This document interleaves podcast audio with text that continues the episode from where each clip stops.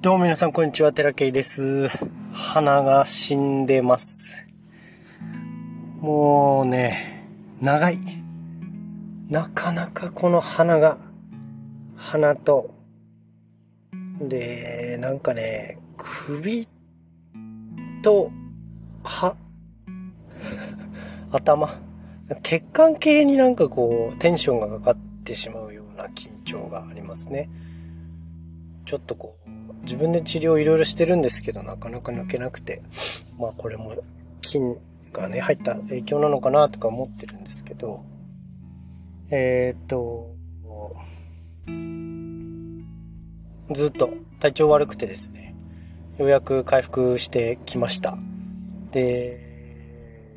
だいぶ皆さんご迷惑をおかけした方もいらっしゃるのではないかと思うんですけれども、えー、っと、大丈夫です。生きてます。死なずに済みました。ちょっと声が 声がちっちゃいんですけどねいつものでかい声出せないんですけど、今日はね うんと、何の話をしようかなと思ったんですけど、たまたまあの、クライアントさんの中で音楽されてる方がいらっしゃって、その人と話をしてる時に、うえーって思った。そうなんだって思ったことがあって、まあ何かの参考になればと思うんですけど、うんと、ずっとオーケストラの、何の楽器かよくわかんないんだけど、なんかそういうのとすごく関わりの深い方だったんですって、趣味なのかな？なんかいろいろ楽器をね、吹いて演奏してた方みたいなんですけど、まあ、それが仕事ってだったわけじゃなくてね。で、その方がたまたまその、音楽やってる時に、ある実験をしたんだよっていう話をしてて、で人間って聞こえる周波数が 20Hz から 20,000Hz らしいんですよね。こうやって喋ってる音声とかっていうのも、大体まあその範囲内に収まってるし、音楽とかも聞こえてる範囲はほぼほぼ20から2万ヘルツらしいんですよ。で、じゃあ、20から2万ヘルツの間の音しか人間は聞こえてないというふうに言われてるんですけど、本当に聞こえてないのかっていう実験をしたみたいなんですよね。それ何かって言ったら、確かに 20Hz 以下の音っていうのは聞こえないんですよ。で、2万 Hz 以上の音っていうのも聞こえないんです。だけど、音楽っていうことになると、なんかね、音は出るんだけど、聞こえないっていう楽器があるんです。だから2万 Hz 以上の音は出せるんだけど、実際には聞こえない。で、20Hz 以下の音も出せるんだけれども、実際には聞こえない。で、それ何の楽器かって言ったらパイプオルガンらしいんですよね。パイプオルガンってすごく広範囲の音域、音域を出せるらしいんですよ。で、ある実験をした方がいて、2万ヘルツから20ヘルツ以内のパイプオルガンの音と、20ヘルツ以下、2万ヘルツ以上の音を含んだ音の2つを比べてみましょうみたいな実験をしたことがあるらしいんですよね。めっちゃ面白いなと思って。そしたら、ただ20から2万ヘルツの聞く音の音域よりも、20ヘルツ以下、2万ヘルツ以上の音を含んだ音の方が圧倒的にこう豊かさっていうんですか、表現力みたいなで、その人が輝いてる、音が輝いて聞こえるみたいな。美しく聞こえるみたいなことを言ってたんですけど、まさにそういうことなんだなと思って、でそれ聞いた時に、あ、聞こえてないんだけれども、聞こえてるんですよ。これわかります？聞こえてないんだけど、聞こえてる音の、音の中にそれが含まさることによって、通常の聞こえている音よりも、その、なんていうの、複雑さとか、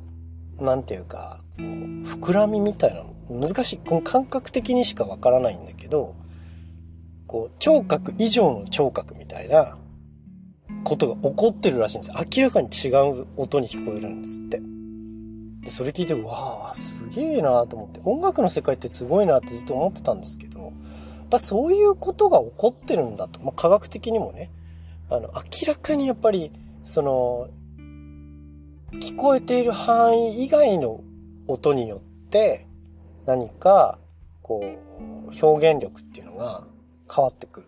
だから F 分の1揺らぎとかも、なんか、ね、あるじゃないですか。よくわかんないけど、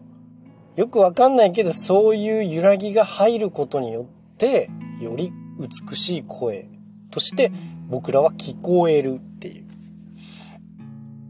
そんな、あ、この人 F 分の1揺らぎ入ってんな、みたいな、そんなのいちいち感じないわけですよ。なんとなくこう、ブワーっとこう、トータルで感じてるわけね。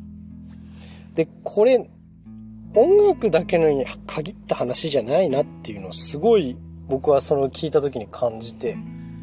まあ科学的には別にそういう実験をしたわけではないんだけど、例えばその視覚ね、見える世界も僕らその可視光ってね、見える光って限られてくるわけじゃないですか。だけど見えないところの波長の周波数っていうんですか？そういうものっていうのも、まあ、紫外線、赤外線あるわけで、それが含まさっていると、要は見えている範囲の、その、分厚さっていうんですか？奥行きっていうんですか？なんかそんなこともすごく、こう、関係してくるんだろうなって思ったんですよね。で、ある意味僕らやってる感覚の世界、そのオステオパシーってすごく感覚の世界なんですけど、それも、要は自分たちが感知し得ない触覚以上の感覚みたいなものを、こう、使ってるんですよ。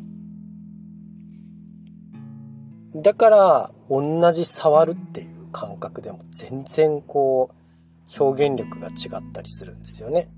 まあ、そういう点から見るとアートだなって、やっぱり思う。なんかこう、感じられる範囲を超えた感覚みたいな。絵、絵を見てね、感動するっていう絵ってあるじゃないですか。あれって確かに、その、ただの、すごい失礼な話ですけど、ただの光なんですよ。言うても。ただの光の反射を僕らは見てるだけなんだけど、その見てる範囲を優に超えたものを含んだ光なわけなんですよね。だからやっぱり何か刺激するものがあって、それが感動というものを引き起こすわけで、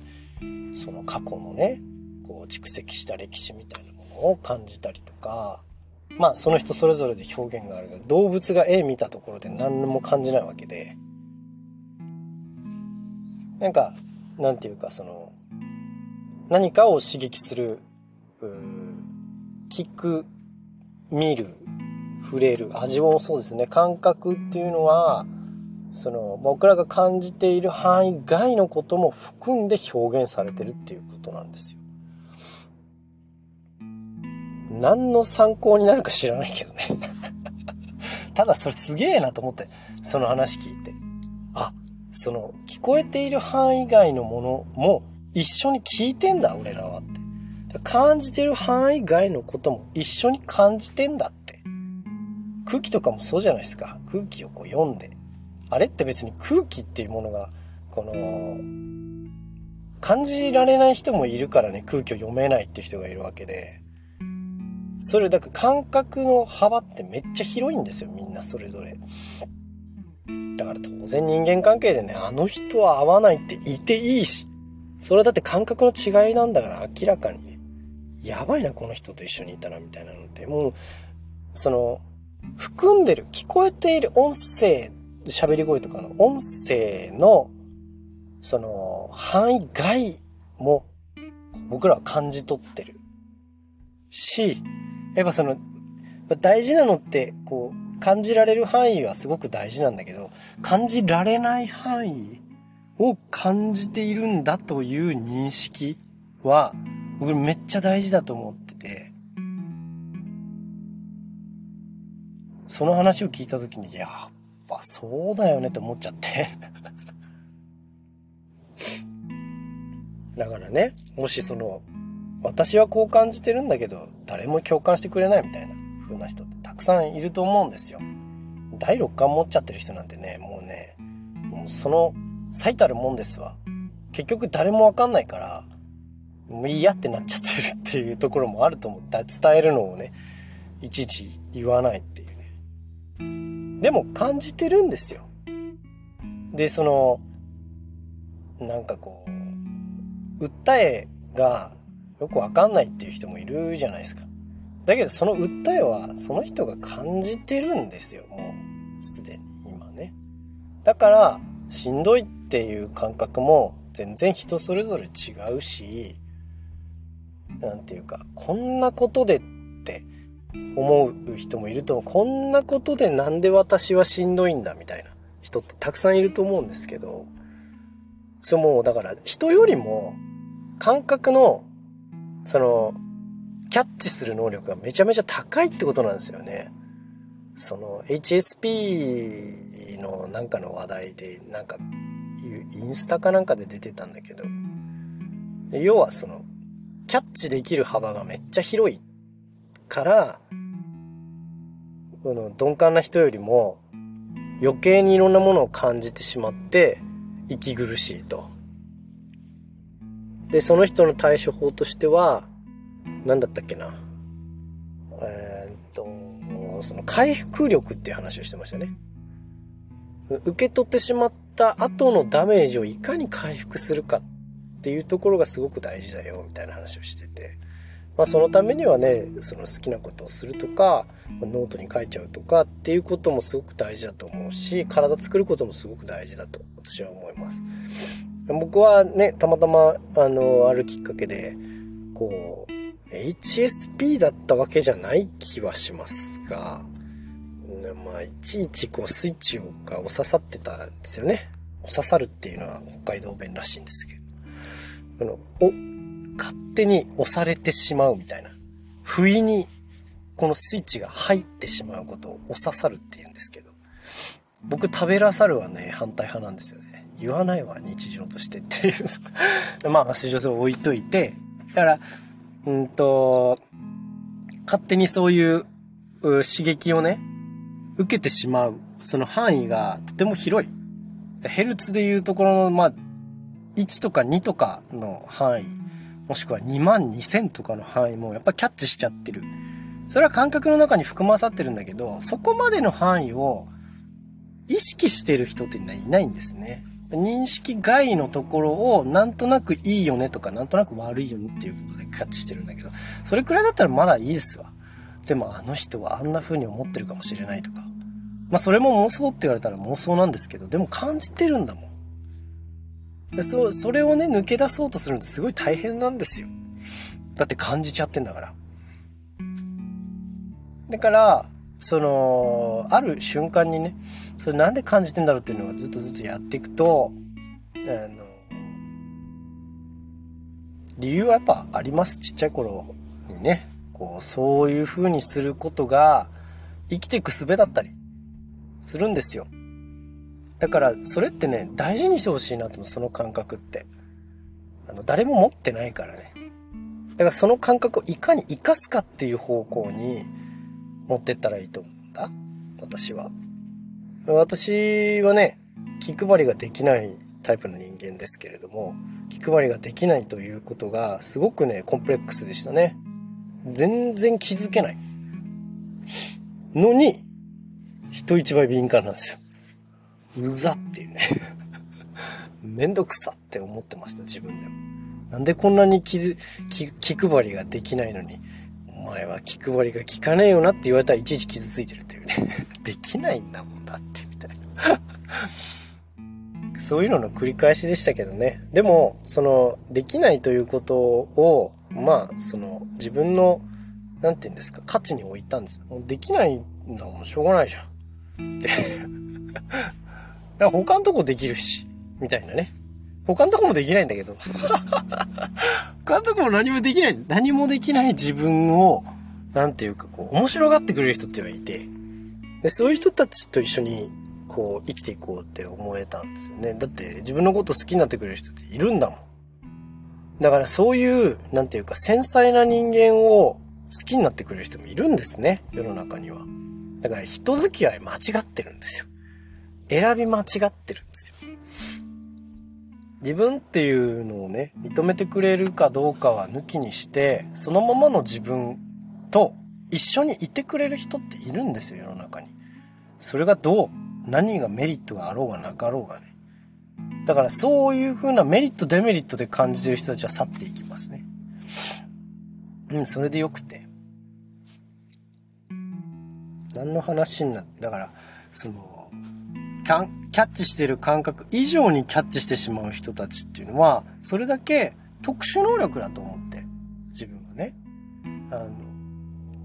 感覚の非常に敏感な人間なんだっていうこと。で、それをわざわざ鈍くしようとすると、鈍くなりませんから苦しいんですよ。もともとだって持ってる能力なんだから。で、それをいかにね、うんと、うまく使っていくか。危機回避、危機管理能力の方に使っていったりとか。それから、その、なんていうの？この人と一緒にいちゃいけないっていうような人と一緒にいないということとか。できるわけですよ。あ、この人無理って。で、あの、それやっていくとね、だんだんだんだん強くなっていくから、ちょっとこういう人も接してみてもいいかな、みたいな風になっていくから、一回ね、ちょっとこう、刺激がね、多すぎるのね。だから刺激をどれだけ落とせるか。まあ、毎度毎度言ってんですけど、ニュース見ないとか、YouTube 見ないとか、情報収集やめるとか、SNS 見ないとか。なんかそういうのから始めてみて、で、自分がちょっとね、こう、ぷにょぷにょだった自分が、ちょっとしっかりしてきたなと。筋肉っぽいな、みたいな風になった時にね、また情報収集始めてみたらどうでしょう僕はそんな風に思ってます。だから感覚過敏の人は、ぜひね、あの、刺激を減らして、まずは。刺激を減らして、刺激を減らすっていうのは人間関係も変えるっていうことですよ、要はね。そういう風にガラガラガラガラ変えていって、ちょうどいい居心地のところを見つけたら、そこからまた一歩一歩進んでいったらいいかなというふうに思います。今日はここまでです。ご視聴ありがとうございました。またね。